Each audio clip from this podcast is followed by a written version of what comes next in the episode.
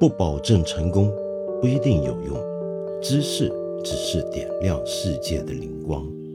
我是梁文道。本节目由看理想出品，授权喜马拉雅独家播放。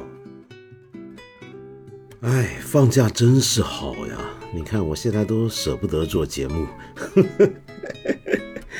嗯，对呀，就是啊，这个为什么要做节目呢？这我想起来，就以前香港有一个独立乐队，有首歌很有名，叫做是还边个发明刘翻工呢？这个粤语就是是谁发明了上班呢？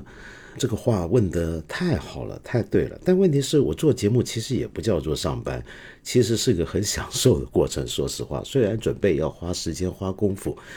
但是能够在这里和人分享自己看的一些东西、想的一些东西，还是很快乐的。嗯，我最近才重新翻看一本书，里面就讲到，人愿意分享自己所见所闻，很可能是基因决定的。是什么书呢？我等一下回头讲。你知道我们这个节目是个文化节目嘛？对不对？那既然是文化节目，怎么能够不谈诺贝尔奖在近日？的一连串颁发的结果都已经出来了，可是，一说是文化节目要谈诺贝尔奖，你想当然觉得我要在这里谈文学奖了，对不对？当然不是啊，为什么呢？因为去年跟今年的诺贝尔文学奖的得主我都没有读过，在他们获奖的时候没有读过他们的作品，所以我不敢说。比如说今年的这一位得主啊，就跟去年那位不一样。今年的得主，法国作家安妮埃尔诺，我是久闻其名，以前看过他的访问，也看过他的书的介绍和书评，甚至还有两本他的著作摆在家里面。但是这个世界上书好多呀，光是法语文学的书都很多，我都没来得及看，惭愧惭愧，有眼不识泰山了。等我回到家之后，再好好的拿出来拜读一番。那么，但是问题是啊，今年的诺贝尔奖里面有些得主的书，我倒真是读过，倒不是文学奖了。特别是今年的生理学跟医学奖得主斯万特·帕伯，他的书我是真读过的。他有一本书呢，还翻译成中文，那么我很强烈推荐你找来看一看。无论你对于自然科学，尤其是人类的遗传学，或者是现在叫做古遗传学、古基因组学，有没有兴趣啊？我都很强烈推荐，因为这本书真的好看。这本书叫做《尼安德特人》，我都忘了当时我是怎么买这本书，然后又怎么有兴趣看的。其实兴趣倒无所谓，这个我一向对。这类呃不同学科的基础的知识都很感兴趣。那当然，可能你马上会说，这书算是讲的是基础知识吗？呃，其实这本书并不难读啊。怎么讲呢？它其实是个半自传，它基本上是斯万特帕伯他怎么样研究跟发现尼安德特人的基因组的过程，那么他整个过程把它写一遍。那其实很有看头这本书。那要讲这本书之前呢，不如我们先简单说说斯万特帕博是什么人吧。我不知道你有没有留意啊，就近日一连串的诺贝尔奖相关的报道啊，你会发现这个斯万特帕博特别有意思。嗯，我们一般呢，对于这些科学奖项的得主，我们大部分人要是不太清楚或者没有这种相应的较强的背景的话，我们留意的就是他们的八卦。他的八卦还不少，嗯，首先呢，他的父亲啊就很厉害，他父亲也是诺贝尔奖得主，而且同样也是医学奖得主，那真是家学渊源了，对不对？他的父亲是舒恩伯格斯特隆，是一九八二年的呃诺贝尔生理学和医学奖得主。但问题是，你会想啊，为什么这个斯万特帕伯不是跟他爸爸姓呢？好问题。这是因为他跟他妈姓，他为什么跟他妈姓呢？那是因为他其实在中国人意义下，我们这个叫私生子，他是斯德哥尔摩生的。那么他的妈妈是个化学家，是个爱沙尼亚人。那么从小就是跟妈妈住，但他当然也知道自己爸爸是谁，跟爸爸也也也也一起生活过。可是问题是后来他才发现，原来他爸爸还有另一个家庭，他的妈妈并非。他父亲的呃婚姻上的伴侣，那然后他当时曾经逼迫过他父亲公开，那么但他父亲只是答应，也也没有公开，反倒是后来他。爸爸另外那个家庭的兄弟姐妹才知道哦，原来还有这么一回事儿啊！那这个出身就跟 嗯很多人稍微有点不一样。那么后来呢，这个斯万特帕伯还有个八卦，这个八卦是什么呢？就他大概是呃比较少见的诺贝尔奖得主当中一个公开身份的双出柜的双性恋者，呃，他自认自己是个双性恋者。他当年呢，在美国工作的时候啊，就留学的时候就认识了一个同事，认识了一个女孩子，一个一个女孩子，那个女孩他就很喜欢。那么后来呢，那个女孩子就成了呃他一个同事的妻子。然后他呃在德国工作的时候，帕博呢又把这个同事请到德国跟他一起工作，那人家妻子也来了，结果后来他就跟人家的老婆就好上了，跟那个妻子，他喜欢那个妻子是因为觉得那个妻子有男子气概，他喜欢的女性是要有男子气概的，然后。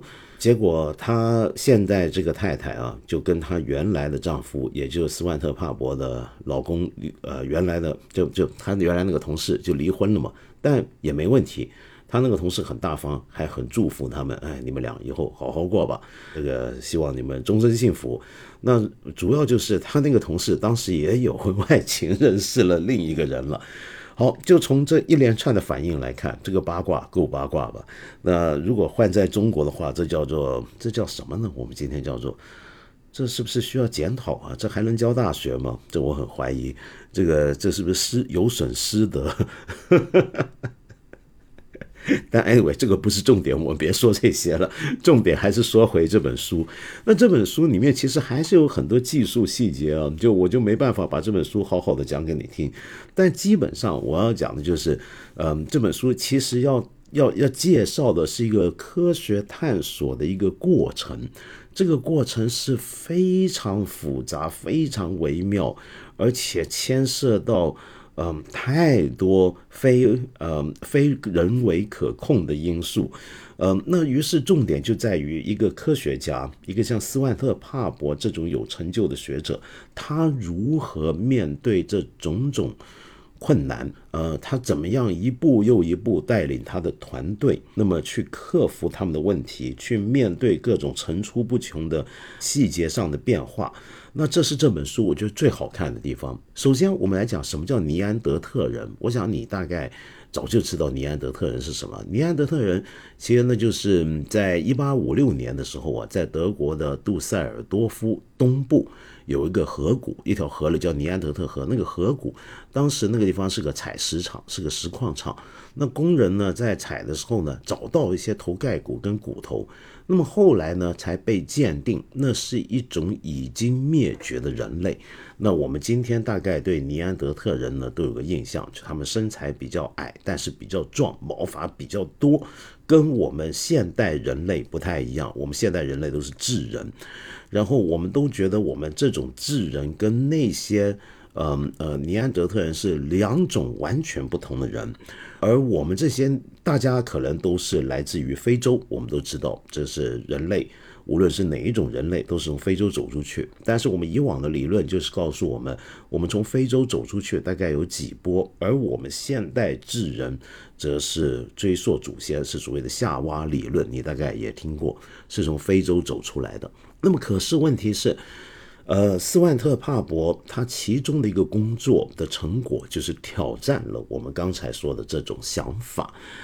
这种挑战是从什么时候怎么样发起的呢？首先，他呢要做的一件事情就是要调查尼安德特人的基因组群。那问题是要找到我们现在人类的基因组群，我们基本上是我们都知道是很完整的，我们有一一整个完整的图谱。但问题是尼安德特人。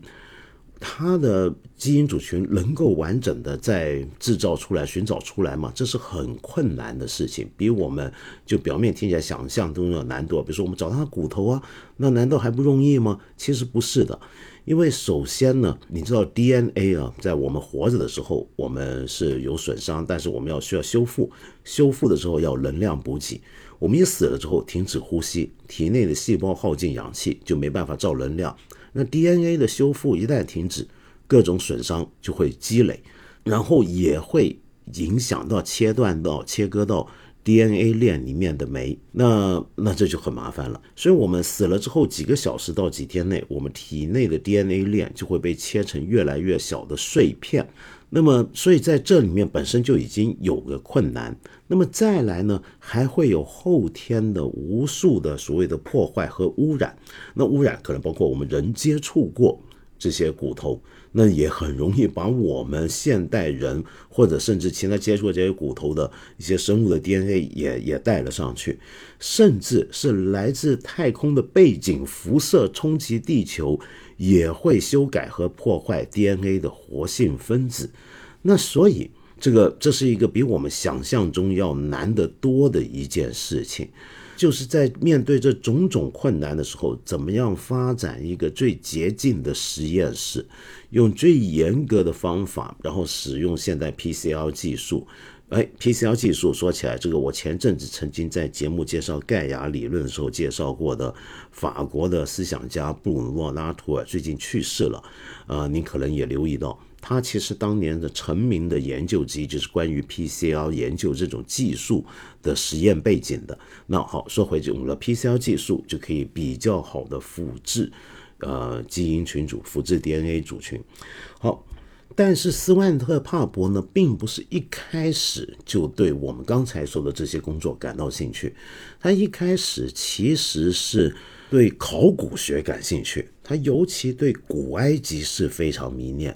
所以他最初学的是什么呢？他是常常在埃及学研究所听课，甚至选修科普特语。我们以前好像也做节目有没有介绍过？忘了，还是我在另外一个节目讲过科普特语。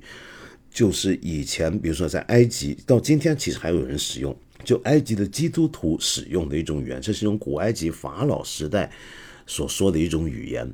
那么，所以一开始帕博学的是这一套，但是他有这样的一个强烈的、奇怪的学术背景，就他一方面对古埃及学很迷恋，很想。这个在木乃伊里面找到完整的 DNA 分子，然后找出他们的古代埃及人的 DNA 序列，想看看古埃及人到底跟今天的人是否有关联。那这里面牵涉一个民族学上面的一个讨论，那就是我们今天很多说，今天的埃及人其实是阿拉伯人跟古代的那个埃及文明的埃及人是没有什么关系的。但是不是真的是这样子呢？他当时是对这种问题感到兴趣，就从此他就介入到了。这生理学跟呃现生理学方面的跟呃遗传学方面的探讨，那么整本书呢我就不多讲了，因为我后面还要讲别的东西。但我想说的是，他这么探讨下来就不得了了，是因为他发现尼安德特人其实并非跟现代智人完全无关，而是为我们今天每一个现代人贡献了他们自己的 DNA。他们并没有完全灭绝，从这个意义上来讲，因为他们的 DNA 仍然活在我们今天身我们身上，仍然活在我们当中。这就跟我们以前呃曾经有过的一套主流讲法就有分别了。那个主流的讲法是什么呢？就是所谓的走出非洲假说。所谓走出非洲假说，刚才也讲了，就是在现代智人是新一波从非洲走出来的人。跟原来当时在欧亚或者其他地区存在的其他的古人类是不一样的。我们本身没有任何的基因交换发生过，我们是完全呃不一样的另一种人。可是问题是，根据他的呃对古基因学，因为说刚讲古基因组学啊。或者古遗传学，其实斯万特帕伯就是这门学问的创建人之一。那么他结果后来终于在这本书，我们看到他经历重重的挑战，然后在世界各地遇到了各种问题。那些问题有的还挺搞笑，比如说他当年曾经在东德去前东德要找一些木乃伊样品，那么当时呢，在东德的柏林那里的博物馆找到同行呢，愿意支持他。提供材料、采集样本给他做研究，那么但是后来呢，就发现啊，为他提供协助的，就帮忙了他的那个东德朋友呢，后来被所有人回避，他也很难再找到他的帮忙。那是为什么呢？就是因为原来他当时他有一篇论文刊登在著名的权威的期科学期刊《自然》上面之后，那东德的秘密警察，也就是斯塔西啊。就发现有这个人呢，他的研究用的样本是其中有一部分是来自于东德柏林所收藏的博物馆里面的东西。于是他们就跑去那个博物馆，找到帮他的这个朋友，那么就审讯他，然后问他到底做了什么。然后这个，所以他这个牵涉国安问题。他来借一些木乃伊的样本做研究，然后这个就牵涉到东德秘密警察眼中很严重的国安问题了。这个你大概没想到吧？反正呢，经过这样一番调研之后呢，他的工作的得到的结果是跟我们以往说的走出非洲假说矛盾的，而这个假说恰好就是他在美国的导师艾伦威尔逊所主要构建出来的。而他自己本人对他老师所构建的这套当年的学术界的主流讲法，本来也都是深信不疑的，但是他结果却发现不是的。不过，但反过来，你也不要以为他是支持所谓的多地区起源说。什么叫多地区起源说呢？是这样的，曾经有过一种讲法，直到今天，我甚至偶尔在我们一些的社交媒体上、网络上都看到这种讲法。就是说，我们现代人类啊，其实是并不是真的大伙都是一直这样子，跟现代智人从非洲走出来，分布到世界各地，然后才才在繁衍发展，而是我们不同地方真的有不同人类的起源，或者现代人的起源。比如说，直到现在还有人认为中国人啊，可能跟是跟山顶洞人或者在周口店找到的人。是是有关系的，我们是从那发展出来的，跟你们欧洲人、跟非洲人都不一样。那么这种讲法其实很危险，因为它这种多地区起源说，其实会埋伏了一种我们后面还会提到的一种种族问题。但是问题是，如果从科学角度讲，我们先把这个种族问题啊甩开一边，政治正确的问题拿到一边去。但这个讲法是不是成立呢？那斯万特帕博士说，这个东西其实也是不成立的。因为他现在发现跟多地区起源假说的预测相反，他们不止在欧洲人身上发现了尼安德特人的遗传贡献，在中国人和巴布亚新几内亚人里面也看到了相应的证据。大致来讲呢，他们的结论就是，我们现代智人，我们现代人每一个现代人体内大概有百分之一到百分之二的尼安德特人的基因贡献。而我们和尼安德特人之间的差异呢，则是千分之一点二左右。那么，而到底这两个现代智人跟尼安德特人之间是怎么样发生这样的基因的交换的一个一个过程的呢？那么，然后他们就认为应该是在中东地区，因为这是目前我们已知的世界上唯一一个尼安德特人和现代人类可能长时间接触的地方，而且在这个地方呢。呃，两个群体，他说啊，在这一时期都未明显占据它，使用的石头工具是相同的，所以由于工具相同，想要知道一个中东考古遗址在这个时期是属于尼安德特人还是现代人是不容易的。你唯一考察的办法就是看他有没有骨头留下来，然后从骨头来判断。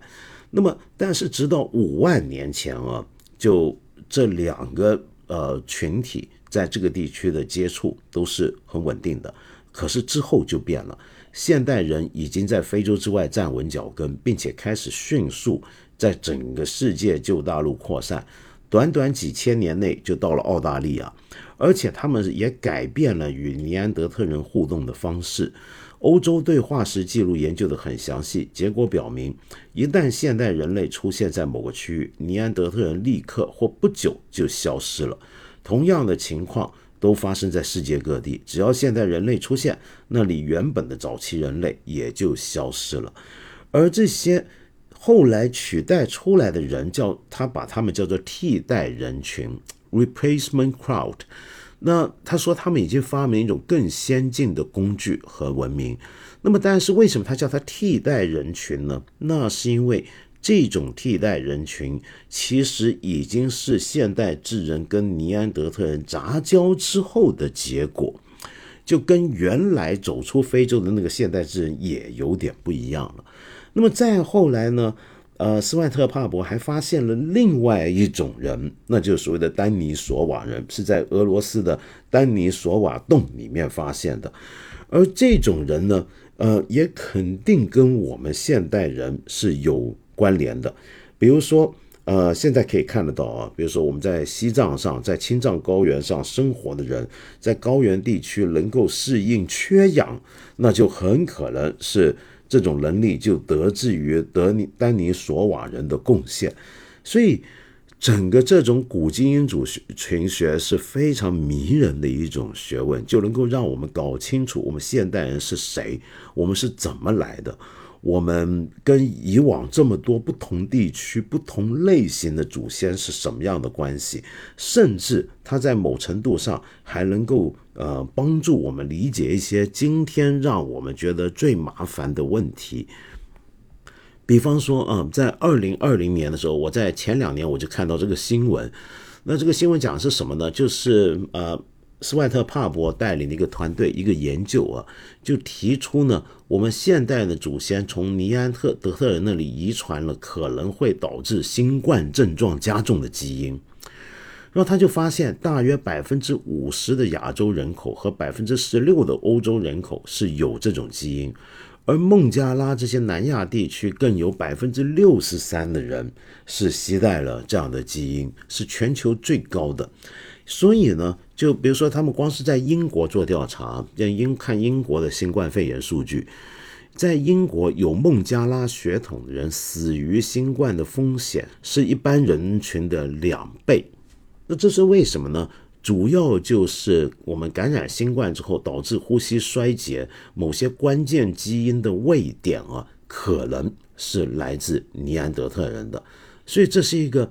非常有趣的一种学问，甚至能够帮助我们理解我们今天面对的新冠肺炎问题。同时，我们现代人对疼痛有感觉啊，对痛这个东西会比较敏感。这个东西也很可能是遗传自尼安德特人。在二零二零年六月的时候，就有一个研究指出，我们相当多的女性从尼安德特人那里遗传了孕酮受体基因。这是一种跟生育能力提高、呃，怀孕早期出血减少、减少流产相关的一种基因变异。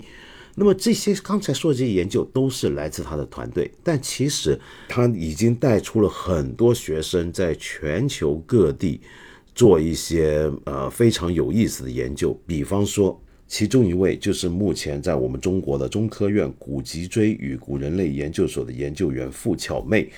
那么他同时还是我们国呃中科院的分子古生物学实验室主任，他最近在做的东西就很有趣。那么他自己也说不知道这辈子能不能完成或者看得到，那就是要找到在东亚试图找到啊，可能在东亚地区生活的一些的灭绝掉的古人类的基因组，然后再看看这会不会也跟我们现代智人有关系呢？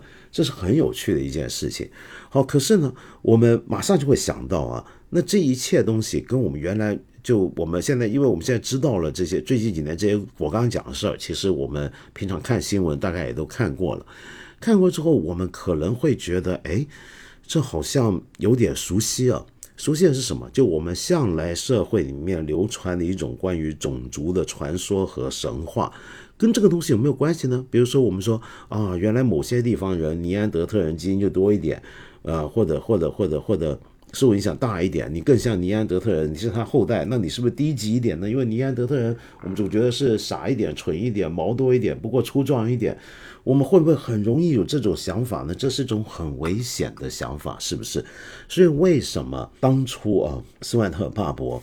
在德国莱比锡组建他的研究团队跟他的研究公司工作室的时候呢，那就是一个非常有名的一个研究所啊，马克思普朗克在里面成立进化人类学研究所的时候是有问题的，因为这个东西在德国，在全球，尤其在德国的学术界是个禁忌，就是你从遗传的角度，从进化的演化的角度。来做人类学的古人类学的调查，很容易就会让人想到纳粹时期的种族科学。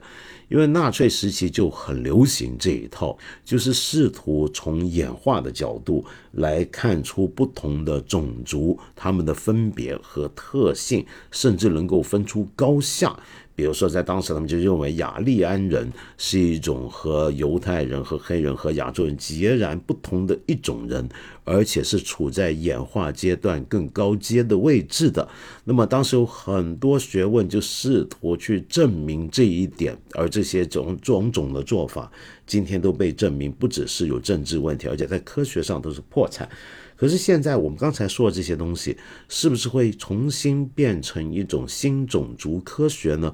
所以当年他做这些研究，并非不会遇到争论，可是到底还是非常不一样。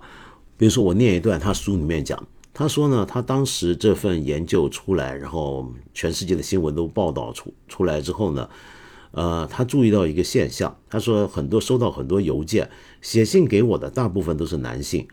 我重新查阅邮件，发现一共有四十七个人写信给我。认为他们自己是尼安德特人，其中四十六人都是男性。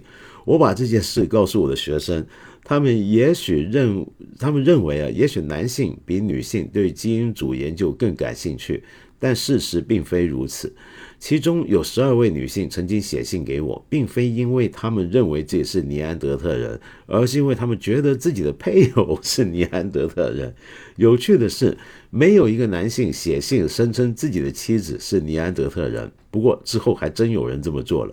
我开玩笑说，一些有趣的遗传模式在此发挥了作用，我们需要调查一番。但我们明显看到。传统文化思想影响了人们对尼安德特人外表的想象。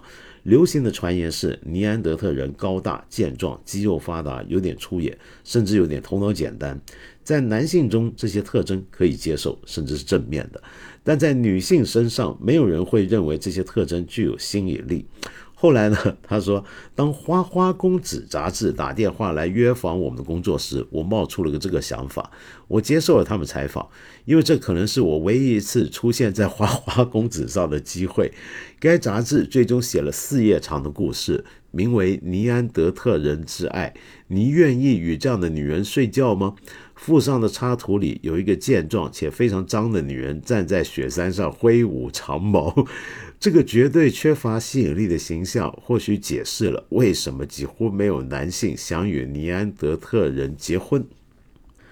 总的来说，我发现人们更多以自己的世界观来解读我们的工作，而不是关注我们知道了三四万年前发生的事。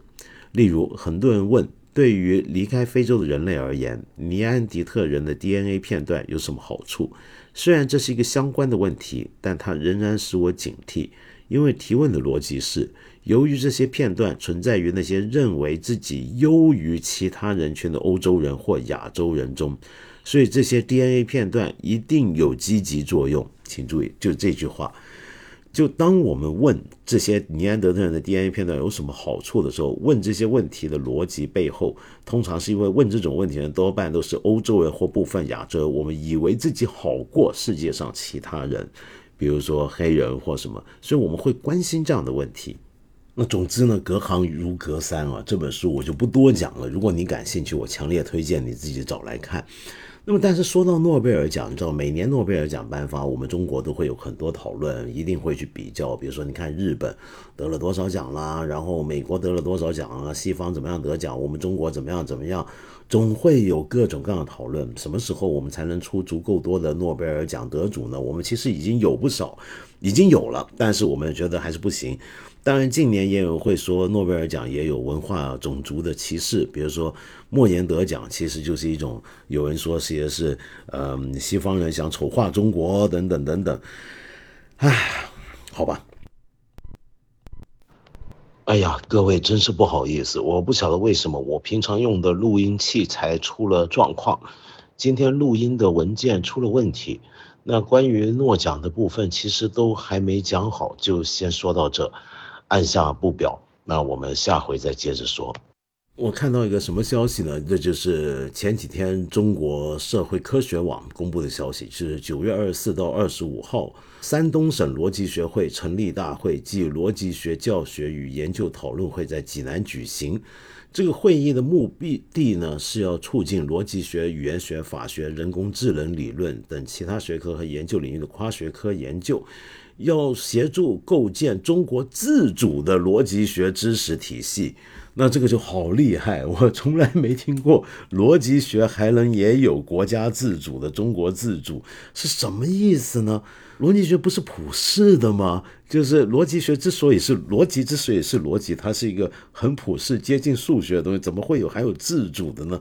那这个当然我也很期待他们的研究的成果、努力的成果，我好好学习一下。说到这个学术界，呃，最近还有个新闻，在我我我我我自己关心的领域，因为我以前念书，我是念政治哲学，在我们这个行里面引起轩然大波的一件事儿，是怎么回事呢？就是中国人民大学的政治学系的教授李石。那么他有一本书叫做《正义论讲义》，正义论就是约翰罗尔斯的那个正义论，是现代政治哲学、自由主义政治哲学里面的经典著作啊。那这本书呢是一个经典，所以有各种各样的读解，关于这本书的读解。那李石老师这部书就是在讲《正义论》这部书，结果这部书呢在豆瓣上面有一篇书评呢，就对他批评的相当猛烈。那这篇书评呢，就的名字叫做《错误迭出的正义论讲义》，就只给他打了一星，然后呢，里面用相当严厉的语调，呃，来批评了这部书，指出它的种种的问题跟不适。那说实话，这篇文章我读过，我觉得并不完全公平。这篇呃书评的作者本身，以我有限的见识来看，我觉得他本人对于罗尔斯正义论的某些掌握上面好像也不完整，或者说有些地方是真的是有点苛求了。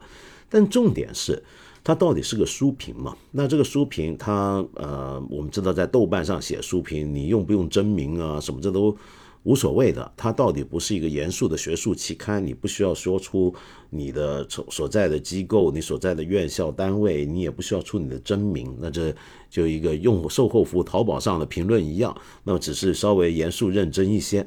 那但问题是，这样的书评出来之后呢，李石老师在他所在的微信群里面呢。那个微信群大概也有一些别的政治哲学的同行在里头，那发了这篇文章，那李斯老师看到了，然后李斯老师呢就说：“哎，你发的这篇转发这篇文章呢，已涉及诋毁名誉和人身攻击，相关单位及当事人正在通过法律程序维权，请不要再转发了。”后来呢，李斯教授这个事情就在我们这行内引起了轩然大波，大家说：“哈，还有这样的。”就写书评，原来会牵涉法律问题。人家说你的书写的不好，他呃说的公不公正那是另一回事。你要是不同意，你就回头抨击人家嘛，或者你回头出来解释嘛，对不对？但是还能够这种事也能够告上法庭的吗？结果李石老师呢，在十月三号清晨七点，就在一个公众号平台上面发表文章。这个文章叫《法律的归法律，学术的归学术》。他说，近日本人著作《正义论讲义》一书引发了巨大关注。针对相关事件，法律的归法律，学术的归学术。目前法律程序正在进行当中，学术问题欢迎平等讨论。哇，这个很奇特。你怎么去分法律的归法律，学术的归学术呢？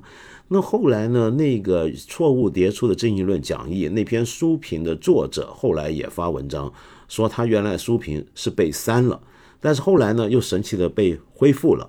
那么可是问题是，我很好奇啊，我想我们大家关心的问题肯定就是我们如何确定在学术讨论中什么时候我们会碰到法律边界。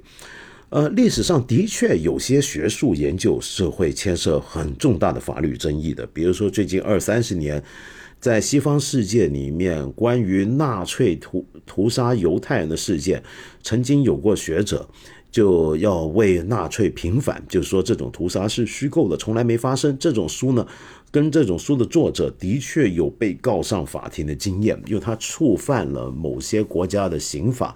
可是问题是在绝大部分百分之九十九点九的正常情况下，我们做一个书的评论，呃，无论这个评论的语言多么的苛刻。我们一般也不会认为这是一个法律问题，就你如何去画这条界呢？那我觉得我们今天有个很让我担忧的情况，就是学术界都是如此，就尤其让人担忧。就我们日常生活已经看到，很多时候。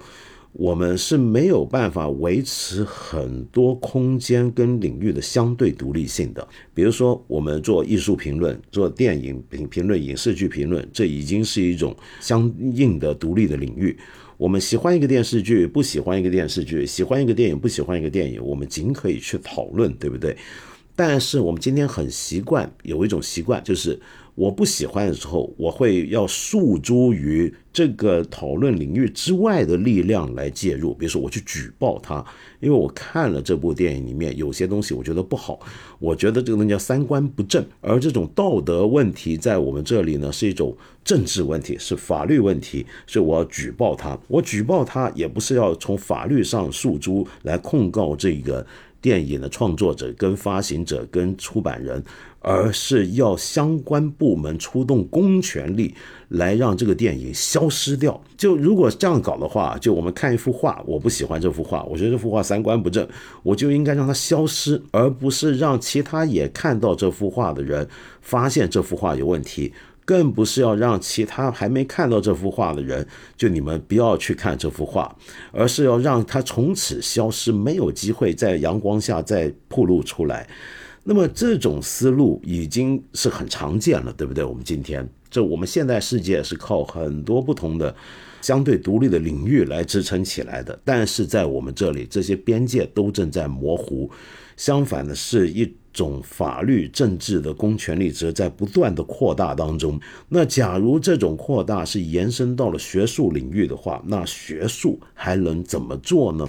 那我们以后要做的东西就是国家要我们做的东西，然后国家不要我们做的东西，我们就都不要做。同时，我们看到一些东西，我不同意，我不喜欢人家对我的批评，我就用法律、用公权力来让你消失，让你让你不说话。我们这样子下去，我们的学问。我们的学术研究还能有前景吗？那最近还有一件事啊，就我真是发生了太多相关的事情，但我也不知道这个事儿相不相关。那就有一，我不知道你们注意，最近知乎上面有篇东西很惹人瞩目的，那就是中国科学院大学有一位呃在读的生物学博士生，那么他写了一篇东西叫《告别》。那这里面他就在告别这篇文章，他就做了一个总结，他之前在呃知乎上面写的一些话的一个大概的意思。他说呢，二零二二年的端午节当天，我答辩完不到半个月，毕业证还没发下来，我舅舅早上给我打了个电话，说我妈死了。我当时脑子里一片空白，怎么可能？昨天晚上我才刚和我妈视频来着。我舅舅说，我爸早上起来找不到我妈，以为我妈下楼买早餐去了，结果发现我妈躺着在地上一动不动，身体都凉了。我当时立马给我老板娘说，啊，这学学校里面的叫法，就老板的太太就老板娘嘛，就老板就是指导教授，跟我老板娘说，我老板娘也就是我们组的工程师，说是工程师，主要是负责我们生活这一块。嗯，我说我妈去世了，我要回去一趟。他说让我给研究生处老师请假。我们所请假流程是这样的：请假要找导师、重点实验室秘书、研究生处老师、所长依次盖章。大过节的，我上哪找那么多人给我盖章呢？然后我就直接回家了。结果来到高顺高铁站。那边说北京来的有阳性病例为由不让我下车，哪怕我所在社区是低风险，也不放我下车，我只能原路返回。最后我还是没见着我妈最后一面啊！那这个疫情原因，我们这种事都听多了就算了。那回所之后呢？啊，他继续说，老板娘问我你请假了吗？端午节不是法定假日吗？需要请假也是搞笑，所以我说没有。于是他直接把我抱上所里，然后我们副所长、秘书、研究生处老师开始疯狂夺命连环 call，要求我必须写检讨。我拒绝了。首先，我并没有违反北京市以及贵州省防疫规定，往返地点都属于低风险地区。其次，我是在法定节假日出行，为什么要请假？你一个在北京疫情最严重的时候都仍然天天对游客开放，且放任游客到我们办公楼里上厕所的景区单位，有什么立场指责我们学校学生不配合防疫呢？然后后来他又。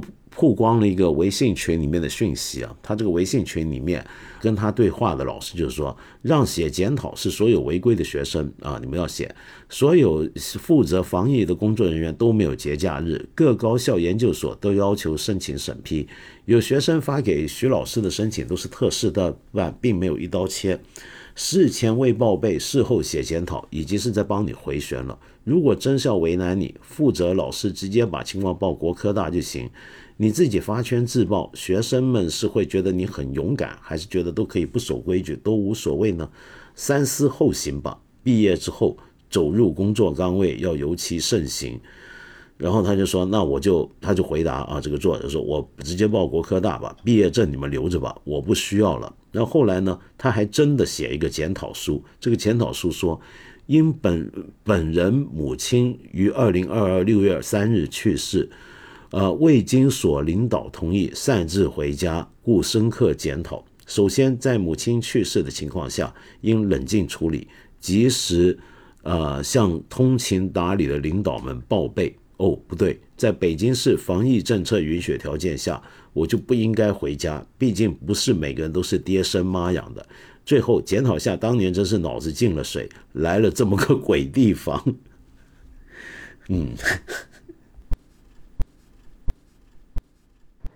今天真是多状况啊！不知道是不是放假放久了，连录音器材呢也都还没恢复正常工作。呃，我其实本来录了一大段关于今天这个音乐的背景介绍，那都不见了。现在简单说一下吧。是这样的，今天你听到的音乐呢跟平常不一样。平常很多人听我这个节目助眠安眠，今天很抱歉，必须来段金属。好在是新金属 （New Metal）。没那么夸张，那为什么要放这段音乐呢？呃，原因也跟诺贝尔奖有关。